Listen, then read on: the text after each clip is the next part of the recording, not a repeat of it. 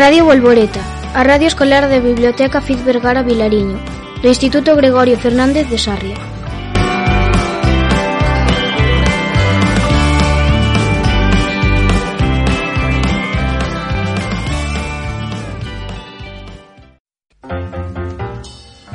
Este programa vai de matemáticas. O noso agradecemento ao Departamento de Matemáticas. Fe, Ana, Olalla, Roy, Verónica e Óscar. Si tres o más paralelas, Si tres o más paralelas, si tres o más paralelas, si tres o más paralelas, son cortadas, son Bo día dende a emisora Radio Pi. Nun tempiño, o 14 de marzo, 314, celebraremos o Día das Matemáticas, o Día de Pi. Ata ese día faránse actividades para todo o alumnado. O taller de papiroflexia nos recreos dos luns e os xoves, o concurso de fotografía matemática e o de sopías, que son textos co forma de pi. Como traca final, o Día de Pi que este ano cae, a 15 de marzo, luns, faremos cazas do tesouro en todos os cursos. Todos e todas os gañadores levarán premios para disfrutar en distintos establecementos da vila. los segmentos de una de estas son proporcionales. a los dos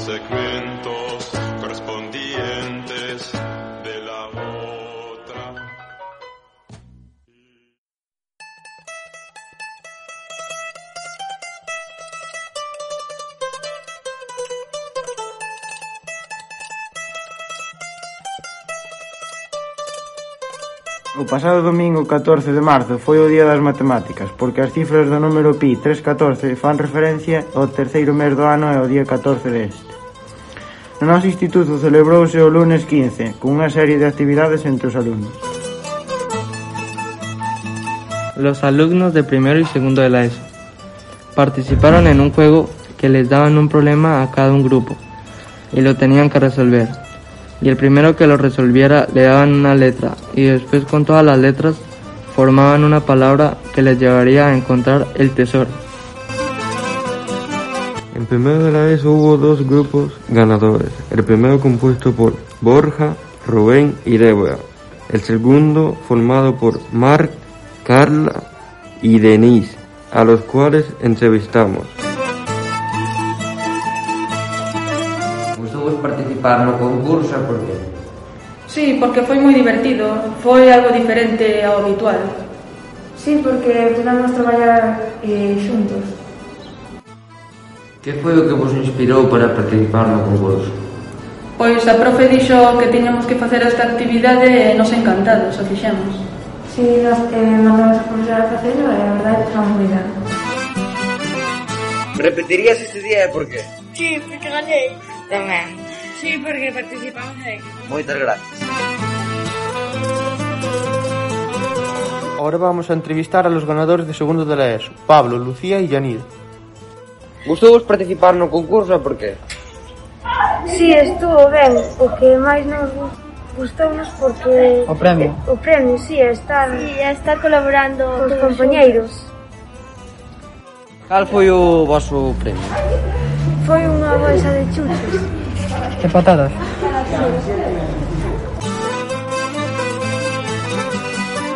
O alumnado de terceiro e cuarto de ESO participou nunha caza do tesouro onde tiñan que ir resolvendo distintas probas matemáticas que estaban colocadas por todo o instituto. Tiveron que descifrar unha mensaxe encriptada, analizar os sólidos platónicos e descubrir os números primos coa criba de Eratóstenes. En cuarto de ESO, Jennifer Urco e Albito foron os vencedores. No caso do terceiro A foi o grupo formado por Lúa e Eva. E en terceiro B o de Paulo Xavier e Marcos. Agora podedes escoitar a experiencia do alumnado terceiro.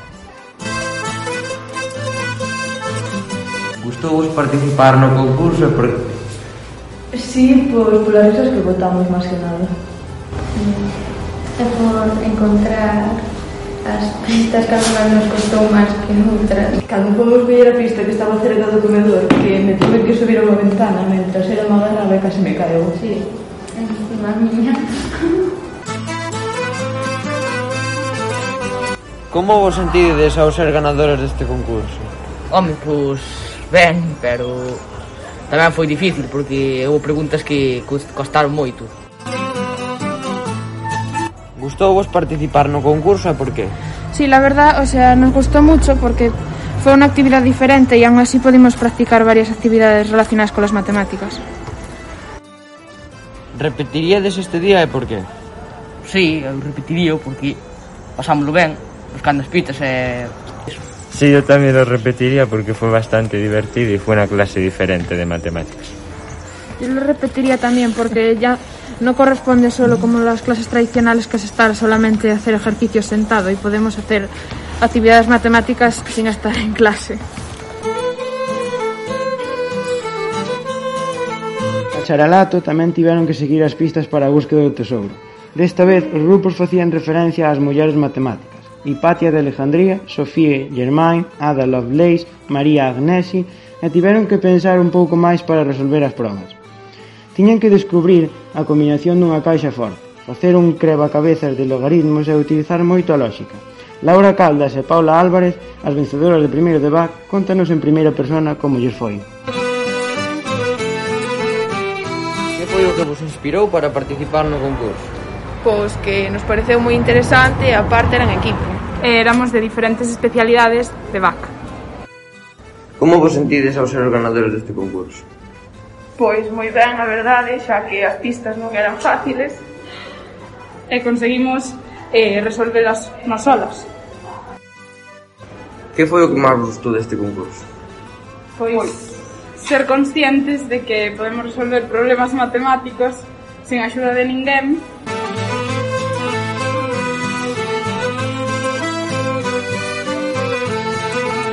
Ahora vamos a falar con Marcos de Servicios Administrativos, que foi o gañador da prova da súa clase.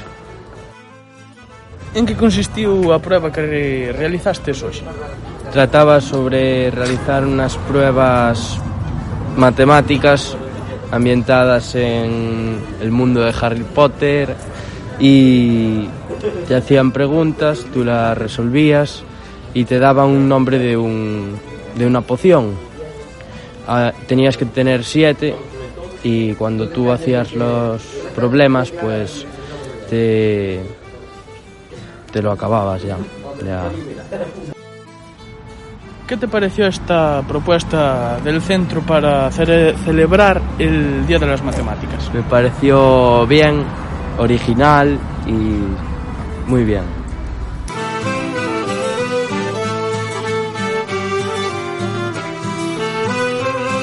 Organizouse un concurso de fotografía e outro de sopías. A entrega dos premios celebrouse no recreo do mércores 17 de marzo, onde os gañadores recibiron un diploma e un pequeno agasallo.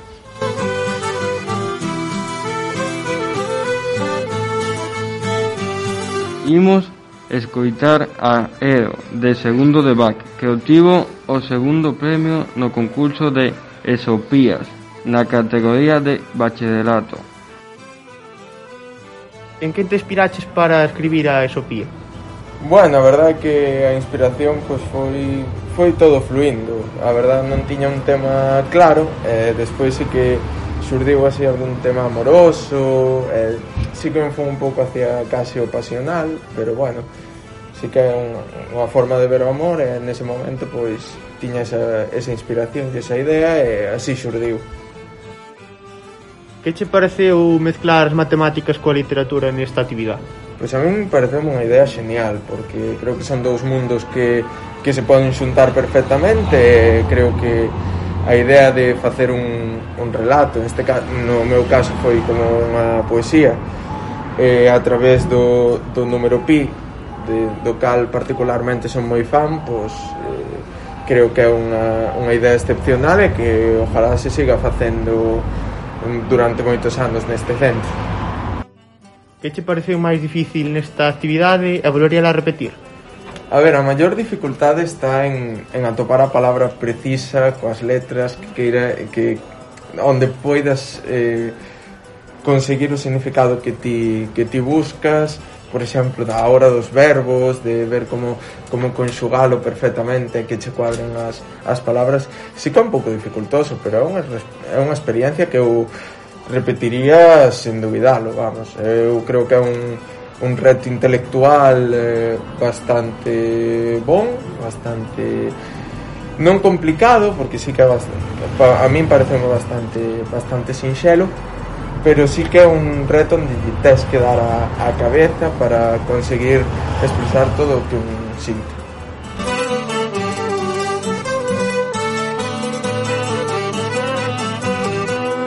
Cati Fernández que levou o primeiro premio de concurso de fotografía na categoría de Bac. Comparte con todos nos a súa paixón por esta arte. Como te sintes ao ganar este premio de fotografía? Pois orgullosa porque me parece unha boa actividade onde se mezclan as matemáticas e o arte e moitas veces non se ve esta relación. Por que elegiches esa foto? Pois un día mirando a guitarra, pois ocurriuseme e saqueina normal. Gustache a fotografía?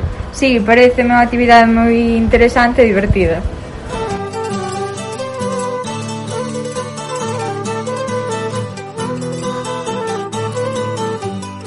Dende o pasado mes de xaneiro celebrase neste centro un obradoiro de papiroflexia todos os luns e xoves. Tamén entrevistamos a unhas rapazas que nos contaron a súa experiencia dentro disto obradoiro. Primeiro, eh, tiñamos uns papéis cadrados cos que formábamos os módulos, no caso do cubo eran 12, e despois íbamos encaixando hasta que coincidían todos os vértices e formábamos a figura. Por que decidistes participar neste módulo de, de papiroflexia? Pois decidimos participar nesta actividade porque cando a profesora nos falou desta actividade pareceunos unha forma moi divertida de practicar a xeometría xa que as figuras se vían moi vistosas e pois queríamos poder chegar a facer unha figura así e pois a verdade é que nos divertimos moito e estuvo moi entretenido.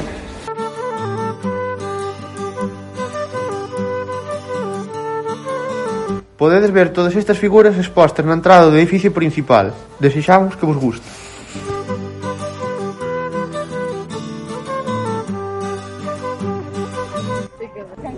Estamos con Ana, que nos vai explicar un pouco a actividade que están facendo agora.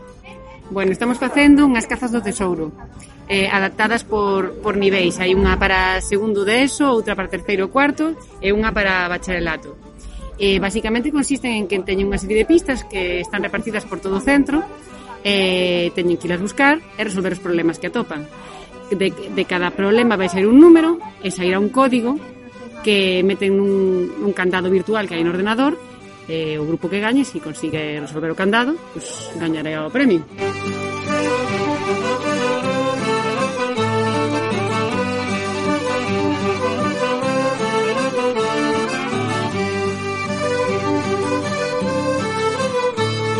pensar é bon, que pensar é positivo, que cando pensamos aprendemos, que melloramos.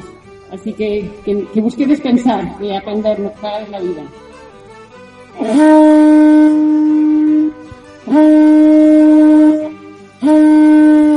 Temos que pronunciar todas e todos a palabra máxica. Todos un, matemáticas! E a definitiva, todos un, todos un, abaixo, abaixo, abaixo. Matemáticas! Ese aplauso para todos nós, por favor. Porque as matemáticas adicionan. As matemáticas son luz, son vida, son música. Pues sabedes, Pitágoras non era matemático, era músico buscaba a armonía universal e todo ese talento peneirado pola linguaxe fermosa da matemática e vais expresar nestes premios. Que hai nervos, que tensión, quen serán as persoas premiadas, a quen que corresponderá a gloria de ser aclamado polos seus compañeros e compañeras como triunfadores na fotografía e nas isopías en breves momentos, breves solucións.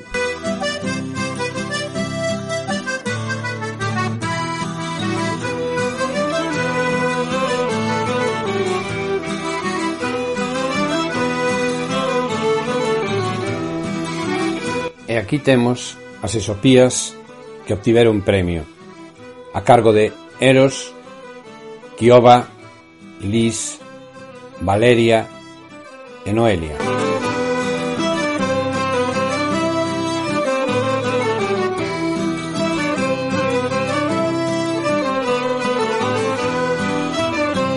Mar y luna loco se apasionan, la mirada clava las ganas, mordaces, ardientes, paisaje inhóspito que tu luz cegadora hace mágico.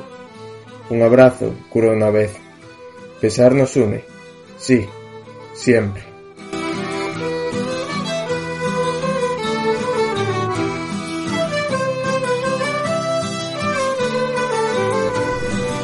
Luz y vida ao sueño, felicidade a Marte, razón por darte infinita presencia. Abrazos cariñosos que non son mentira. Amor, afecto de verdad. Reír, oír, ver momentos con tu amistad.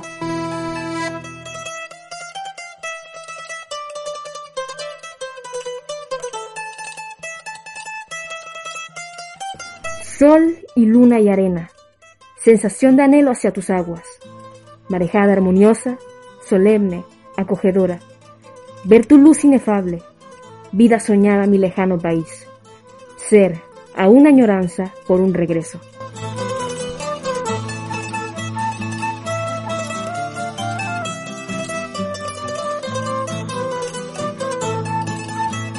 Río y miro deseo optimista un futuro mundo sin lucha.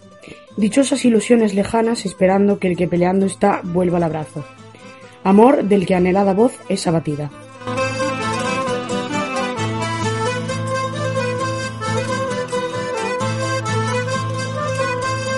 Nai é a maior fermosura. Ti quedas soiño, que mágoa, tristura, esperanza, pérdida. Herdeiros que souben traballo, dixo. Limpo as vagas unha vez, vou apagarme sen unha garima.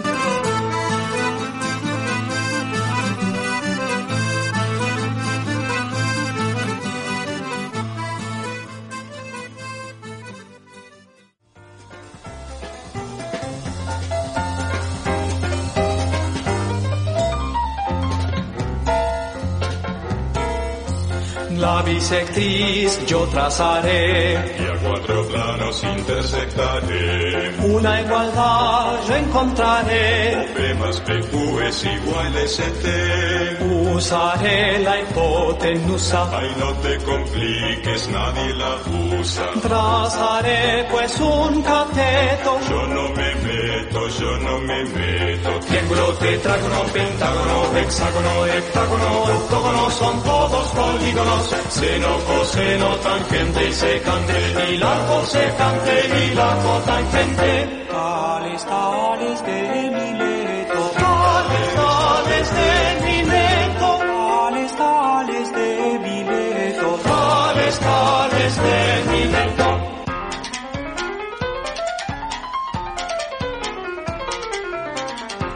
¿Qué es lo que queríamos demostrar? es que lo que lo que queríamos hemos, hemos, hemos,